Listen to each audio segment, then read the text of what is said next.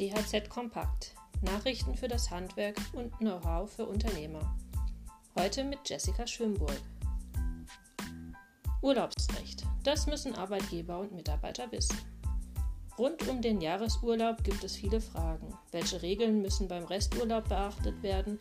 Was gilt für Betriebsferien? Und was passiert, wenn ein Mitarbeiter im Urlaub erkrankt? Diese und viele weitere Fragen und Antworten zum Urlaubsrecht gibt es in unserem Überblick. Corona-Krise. Altmaier schlägt 25 Milliarden Programm für Mittelstand vor. Anfang Juni will die Bundesregierung ein Konjunkturpaket beschließen. Wirtschaftsminister Peter Altmaier aber will schnelle, wirksame Hilfen für Branchen, die noch stark unter der Corona-Krise leiden. Was geplant ist, erklären wir auf dhz.net. Erstes BGH-Urteil zum Dieselskandal. VW muss Schadenersatz an betrogene Käufer zahlen. Im VW-Abgasskandal streiten Zehntausende Dieselfahrer vor Gericht um Schadenersatz. Das erste höchstrichterliche Urteil stärkt ihnen den Rücken und könnte Volkswagen teuer zu stehen kommen. Was dahinter steckt, lesen Sie auf unserer Website. Nachfolge im Handwerk. Diese rechtlichen Themen sollten Sie bei einer Betriebsübergabe kennen. Die Übergabe eines Handwerksbetriebs innerhalb der Familie kann ein komplexes Vorhaben sein und eines mit enormem Zeitaufwand.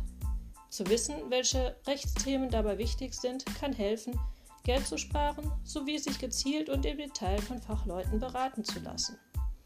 Was Sie wissen sollten, haben wir für Sie zusammengefasst. Aktien. Werden die Kurse bald wieder fallen?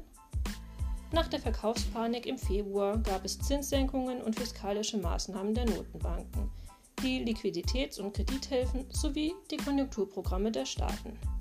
Erst in den kommenden Wochen werden die Auswirkungen des weltweiten Abbremsens der Konjunktur zu sehen sein. Mehr dazu lesen Sie auf dhz.net. Steuertipp. Bewirtungskosten. Vorsicht bei Erstattung von dritter Seite. Bewirten Sie als selbstständiger Handwerker regelmäßig Kunden und Geschäftspartner, dürfen diese Bewirtungskosten nur zu 70 Prozent als Betriebsausgabe abgezogen werden. Das gilt nach einem Urteil selbst dann, wenn ein Dritter Ihnen diese Bewirtungskosten erstattet hat.